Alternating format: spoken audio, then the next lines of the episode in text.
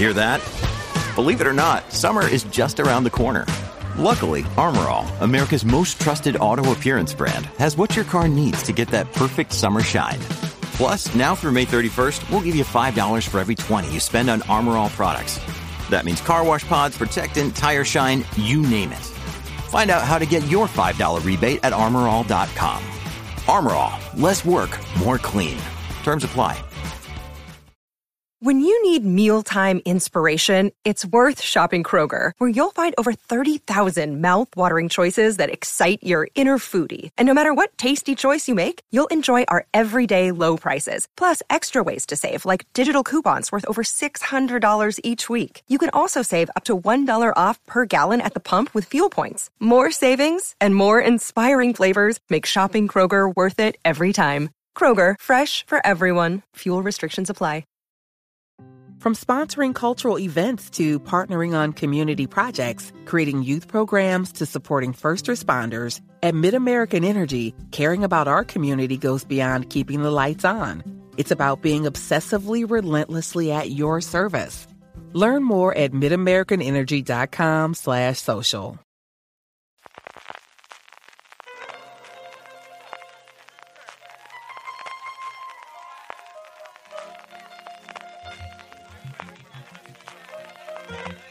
Estás escuchando Fuera de Series con CJ Navas.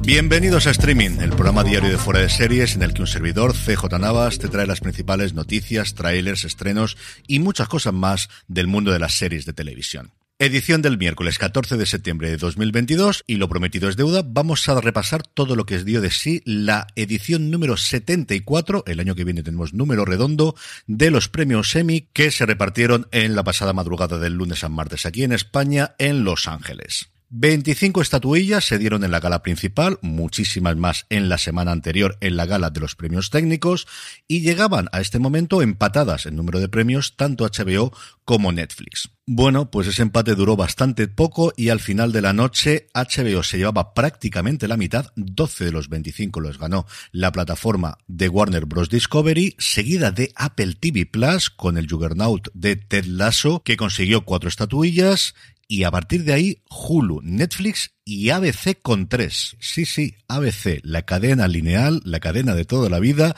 la cadena de emisión abierto que gracias a Colegio Abbott, ya os dije que era una grandísima serie desde el principio, logró tener tres estatuillas.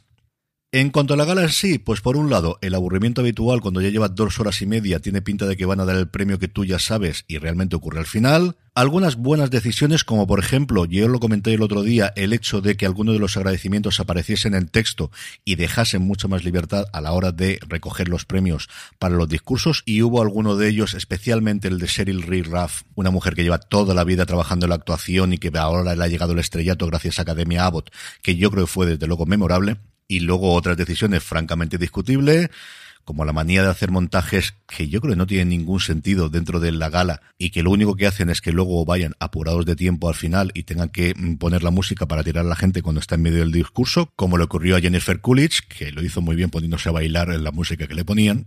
Y otra quizás, la que más me cabrea, yo creo que no cuesta tanto hacer un in memoriam como debe ser. Es decir, si estás homenajeando a la gente que tristemente nos ha dejado, pues que aparezca que se le pueda ver. O sea, yo la cara de John Legend ya la conozco, la canción es muy bonita, pero con que te aparezca en un lado o te aparezca al principio antes de que lo pongas, y más este año que tenías de Betty White para abajo un montón de gente conocida a la que manejar, de verdad que no comprendo esos cambios de cámara, esos eh, enfocar al público que no tiene absolutamente ningún sentido. En fin, que metiéndonos ya en materia y comentando un poquito quiénes fueron los ganadores, quizás el mayor ganador se dio en la categoría de serie limitada, antología y película para televisión. Aquí a la academia le dio exactamente igual que el personaje de Jennifer Coolidge aparezca en la segunda temporada de The Wild Lotus. Han decidido que, o si no es una antología o una serie limitada, lo mismo nos da, que nos ha gustado mucho y ganó todo lo que podía ganar, porque una de las decisiones curiosas de la serie fue no presentar a ninguna actriz ni ningún actor en la categoría de principal y esas fueron las únicas que no ganaron. En todas las demás barrieron mejor si le limitado antología, mejor actor de reparto para Murray Bartlett, que era el que más cantado yo creo estaba de todos, y luego mejor actriz de reparto para Jennifer Coolidge, como comentábamos previamente, en una categoría curiosísima porque había siete nominadas, cinco de The Wild Lotus y dos de Dopsic. Así que Coolidge ganó a sus cuatro compañeras de reparto, Connie Britton, Alexandra Daddario, Sidney Sweeney, que se fue de vacío, ni este ni el otro que tenía como secundaria en drama lo ganó, y Mer Winningham. El éxito de The Wild Lotus se completó con los premios para Mike White por partida doble como mejor guion y mejor dirección. Se llevó los dos el creador de la serie. Y en las categorías de interpretación principal, los dos que más sonaban. En el caso de actriz principal se lo llevó Amanda Serifit por The Dropout y en el caso de actor principal Michael Keaton por Sick. En comedia también fueron tres las series premiadas, empezando por Ted Lasso, que volvió a ganar a mejor serie de comedia, volvió a ganar Jason Sudeikis en su personaje principal, y repitió por primera vez en muchísimos años como actor de reparto. Hacía mucho, mucho, mucho que un actor de reparto o actriz de reparto no repetía dos años seguidos. Brett Goldstein, que dio un sentido discurso de cómo le ha cambiado su vida gracias a la serie. Desde luego que sí, alguien que hacía, pues eso, es que es de comedia y que tenía mucha más carrera como guionista que como actor y que se ha convertido en alguien tremendamente conocido, ya metido dentro del círculo de Marvel y que sigue trabajando muchísimo como guionista. Si os fijáis quiénes son los guionistas de los episodios de Ted Lasso, en muchos de ellos aparece Brett Goldstein. El cuarto premio para Ted Lasso quizá fue el más sorprendente, que fue el de mejor dirección para MJ Delaney por el episodio del funeral de la segunda temporada, por encima de gente más conocida como Hiro Murai o el propio Bill Hader en uno de los episodios de Barry o las dos nominaciones de Solo Asesinatos en el Edificio, que fue desde luego junto con Barry la gran perdedora de la categoría. La otra gran ganadora del año pasado, Hacks, se tuvo que conformar, que como premio de consolación no está nada mal, con el premio, con repetir el premio a Mejor Actriz Principal para Jean Smart, y los otros dos fueron para Colegio Abbott. En primer lugar, como os comentaba al principio, el mejor discurso antecedido además de una canción maravillosa de Cheryl Lee Ralph, que batió al trío nominado de Ted Lasso, incluido la ganadora del año pasado Hannah Waddingham, que batió a su compañera de reparto Janil James, que tiene un personaje mucho más dragandelicuente, mucho más estridente dentro de la serie, o a la propia Hannah Binder. Sí, también a Ken McKinnon, que hace estas cosas en Saturday Night Live, que siguen nominando como actor y actriz de reparto y jamás comprenderé. Y el otro, por el que me alegro muchísimo, Quinta Bruson, la creadora de A Colegio Abbott, se lo llevó por el piloto de la serie que es de los mejores pilotos de cualquier sitcom, desde luego reciente, pero yo creo que a la altura de las mejores que haya ocurrido en cuanto a piloto, y es que sigue siendo una primera temporada, que siempre van mejorando con el paso del tiempo, conforme los guionistas y los intérpretes se conocen mejor entre sí, saben lo que pueden dar cada uno de sí, pues ejemplos tenemos mil, desde mi adorada Parks and Recreation, o New Girl, por ejemplo, es otra serie que en su segunda temporada yo creo que desde luego en su momento el Zenith, pues Colegio Avo desde luego lo ha tenido desde la primera temporada. Venció a dos guiones de Barry, a otros dos de lo que hacemos en las sombras, que también se fue de vacío, a uno de Hacks y luego al que yo creo que era su gran competidor, el de Solo Asesinatos en el Edificio, por el hecho de estar Steve Martin firmando el guion. Y en drama, curiosamente, es donde más reparto hemos tenido. Hasta cuatro series distintas lograron llevarse al menos un trofeo, empezando por Succession, que repitió por tercer año, no consecutivo porque el año pasado no pudo estar nominada, y fue el hueco que Netflix encontró para por fin ganarlo gracias a The Crown. Ahora sí volvía a estar nominada a Succession y tercer premio para otras tantas temporadas. Woodhouse Nissan offers a variety of SUVs and crossovers to fit your lifestyle. Whether you're looking for an SUV with high towing capability or a crossover with all-wheel drive, you can expect a variety of safety features, plenty of seating, ample cargo space, and innovative design to tackle virtually any adventure. Explore the Nissan lineup of SUVs and crossovers featuring Rogue, Rogue Sport, Kicks, Murano, Pathfinder, and Armada. Visit one of our two Nissan locations or shop online at woodhouse.com. Junto con este, dos premios más se llevó la serie de Jesse Armstrong, uno de ellos a mejor guion que ganó él mismo y otro para Matthew McFadden en la temporada en la que Tom quizás ha tenido más protagonismo en la trama de la historia. En actriz principal volvió a repetir Zendaya, que lleva ya dos premios en otras tantas temporadas, y quizá el más polémico o al menos el de mayor cabreo para la crítica, especialmente la americana, fue el de actriz de reparto, que ganó por tercera ocasión ya Julia Garner por Ozark, batiendo a J. Smith Cameron y Sarah Snook por Succession, batiendo a Sidney Sweeney por Euphoria, batiendo a Patricia Arquette por Separación, a Jan Geoyen por El Juego del Calamar, a Christina Ricci por Yellow Jackets y, fundamentalmente, la gran favorita de la crítica, batiendo a Ria Seahorn, que por primera vez era nominada por su maravilloso papel en Better Call Soul.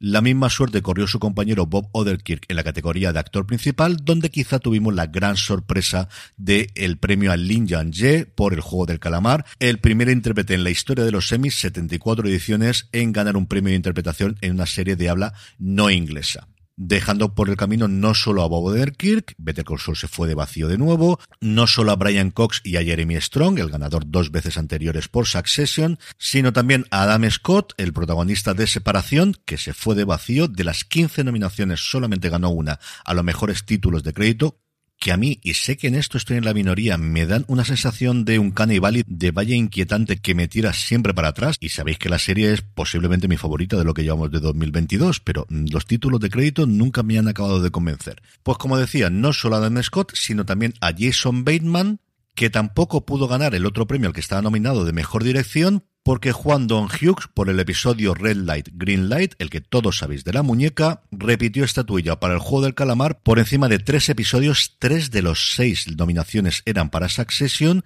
y la dirección de dos pesos pesados, uno Jason Bateman, como os decía antes, y el otro Ben Stiller por separación. Y completando hasta llegar a las 25 categorías, teníamos por las cosas de variedades. Y aquí hubo repetición y sorpresas. Repetición, por un lado, mejor talk series lo volvió a ganar John Oliver por Last Week Tonight. Siete, siete, sí, siete años seguidos lleva ganando un programa semanal que compite siempre con programas diarios, con todas las complejidades que tiene esto. Y por otro lado, en series de sketches, que solo hay dos nominaciones, a Black Lady Sketch Show, la serie de HBO, y el eterno Saturday Night Live, pues este último volvió a ganar por sexta temporada consecutiva. Desde que tuvo esa segunda vida con la presidencia de Donald Trump, ha ganado todos y cada uno de los años en los que ha competido. Y de los otros dos, por un lado, la que yo creo que fue la gran sorpresa de la noche y es que RuPaul no ganase por quinto año consecutivo como mejor reality de competición y lo ganase la cantante Lizzo por su reality en Prime Video en el que selecciona a gente para acompañarla en su gira.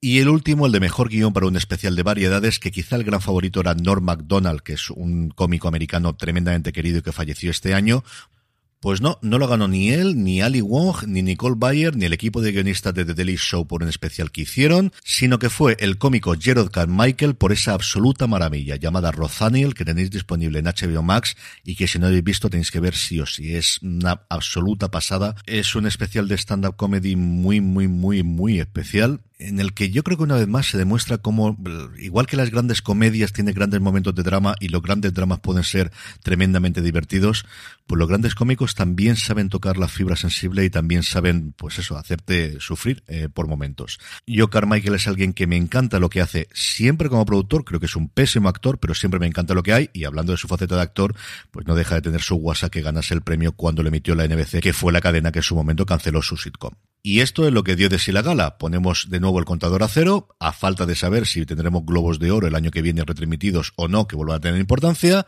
pues volvemos a contar un añito hasta los próximos Emmy, en la que será su edición número 75. Y después de este monográfico vamos con los estrenos de hoy. En primer lugar, ayer os dije que no había estrenos y os mentí porque Netflix estrenó Cyberpunk Edge Runners, la serie de animación para adultos basada en el videojuego que tantos problemas tuvo en su inicio en su lanzamiento.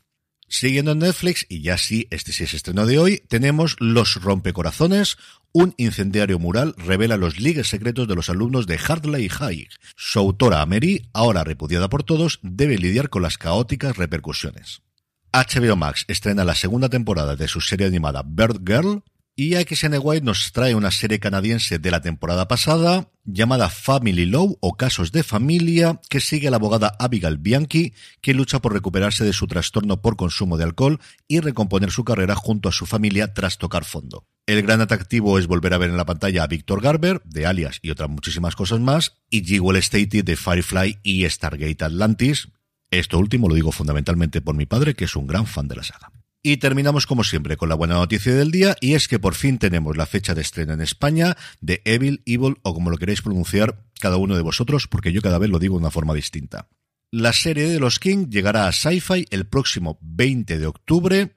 Volveremos a ver a Ben, volveremos a ver a David, volveremos a ver a Kristen y aquí no os hago spoiler de cómo nos quedamos en la segunda temporada, ni cómo arranca la tercera, que yo ya he visto varios episodios. Es una serie que te sigue demostrando cómo en televisión se pueden hacer una gran serie a partir de episodios independientes, sí, con una trama horizontal. ¿Y qué trama horizontal? Oiga, por cierto, pero que todos los episodios tengan identidad propia, que todos los episodios tengan un sentido y combinar el humor con el suspense, con el terror, sin necesidad de recurrir a cosas sangrientas ni cosas desagradables, el erotismo, por qué no decirlo, la religiosidad, es todo un popurrí de cosas maravillosas de este matrimonio que desde The Good Wife para acá sigue haciendo semana tras semana alguna de mis series favoritas de televisión.